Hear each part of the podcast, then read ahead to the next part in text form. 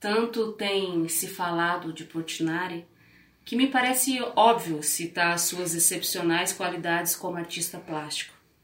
Seria um dizer sem fim de elogios, desnecessário diante a sua obra surpreendente. Daí eu preferi lembrar as suas qualidades paralelas, a sua dedicação total à pintura e o fascínio com que a ela tem se deixado dominar a vida inteira como se para a pintura apenas tivesse sido concebido. É também para mim essencial a sua revolta de filho de imigrantes em face do mundo injusto em que vivi.